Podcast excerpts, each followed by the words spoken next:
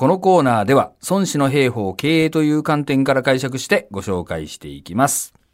えーコロナ禍での企業の新たな動きの一つとして中小企業の M&A が非常に活発だということなんですが、はいはい戦略としての M&A ですね孫子兵法家の長尾さんどういうふうに考えてますか？なるほど。これ実はですね、孫子にこういう言葉があります。はい孫子曰く、敵を殺す者は怒鳴り。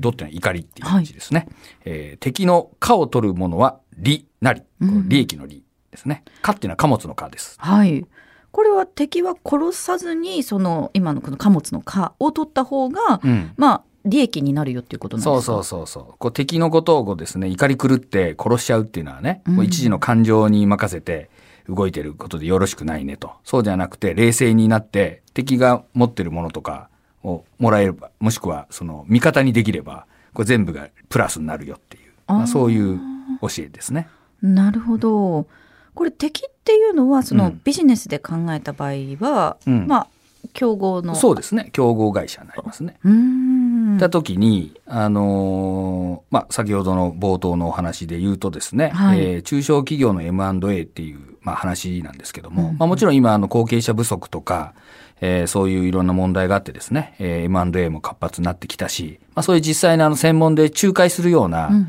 えー会社ももう増えてきたしね。はい。まあ、うちもあの、お一部 M&A とかもやっているわけなんですけども、あの、一番簡単な M&A はですね、エリアが競合しない他地区のですね、同業他社を買うことなんですよね。そしたら商売も同じで、で、エリア的にはカニバってないんで、あのー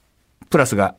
ありますよね。そうですねだけどこれは、あのー簡単なんだけど、それはあのー敵同士なんですよ。もともとは。うんであり、ライバル。はい、まあ、直接はエリア的に離れてると競合してないんだけど、まあ、しかし同業の組合とか、ええああいったところでは会ったことあるとか、そういうのでうん、敵なわけ。なので、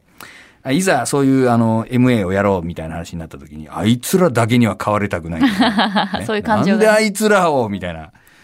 ついついね、その敵同士で、うん。まあライバルとして戦っていたという感情が先に立って、冷静に考えれば、例えば東京と大阪で、あの事業をやっておられる会社が同業者があったらね、これ片っぽに後継者がいなくてうん、片っぽに後継者がいると。いうような状況になれば、それはまあ、あの、一緒にやるっていう道があるわけですよ。ではいこれは比較的スムーズにいくと思うんだけど、え、あいつ、あいつら、買われるわけには、みたいな、まあ、みたいなことがあったりするんですねう。んじゃあこのそのいがみ合うというか、うんそのライバルみたいな気持ちっていうのではなく、うん。これじじゃあどうしていったらいいですか？やっぱこう冷静にですね、うんあの、まあ、いかにその提携していくかというふうに考えていけば、まあ、非常にシンプルだと思うんですけども、うんうんあの、なので私はあの、中小の場合はですね、M&A と考えずに N&I と、N&I っていうのは network integration と。お M&A っていうのはマージャーアクイジションっていうね、えーものなんですけども、ええネットワークを組んで統合していくと。要するに連携しつつ、統合的に事業を行っていくというふうに考えてし方がいいですよとおいうことなんですね。なぜなら、えー敵対的な買収はありえないからなんですよね。あで上場してると敵対的な場合、まあ日本ではあんまりないんだけど、敵対的にもできるんだけど、えー中小の未上場の場合には敵対はないんで、ーうんやっぱりいかにですね、連携し、統合していくかと。で、その統合した後にですね、どうビジョンを描くかっていうふうに、うんまあ考えていくべきで、まあその時にですね、いや、あいつらとはもう何十、何十年もライバルで戦ってきたのにみたいな、まあそのこう過去のこう感情的なことを、えー言っていてはですね、ダメなんで、やっぱり冷静に考えてですね、やっぱり、あの、お互いに一緒にやっていくべきところは一緒にやっていこうぜと。まあ独自に行くところは独自に行こうっていうのでもいいと思うんですけども、ええ。まあ、そういうふうにあの考えていくっていう方が、まあ、いいんじゃないかっていうね、えーうんことで N&I というふうに言っております。なるほど。だその冷静になるためにもですね、うん。例えばその間に誰か入ってもらったりとか、はいはい。そういうのってやっぱ必要になってきますよね。まあね、まあそういうのはあの我々がもちろんやったりもするわけなんですけども、うん。あの、M&A の仲介の会社さんはですね、やっぱち小ぶりなところだと手数料がちっちゃいんで、まりこうやりたがらないものなんですよね。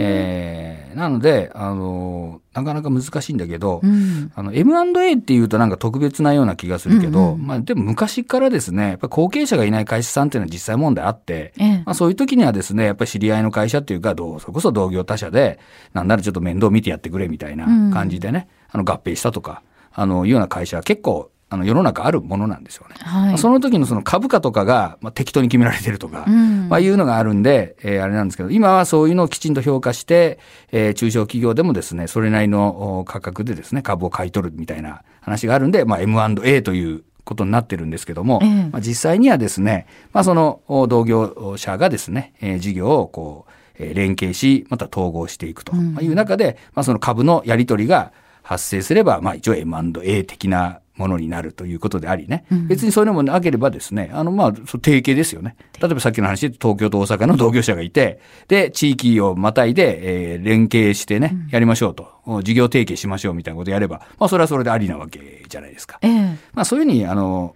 考えた方がいいんじゃないかなと思いますね。はい。孫子の言葉、繰り返しておきます。孫子曰く、敵を殺す者は怒なり、敵の家を取る者は利なり。冷静に利を取っていただければと思います。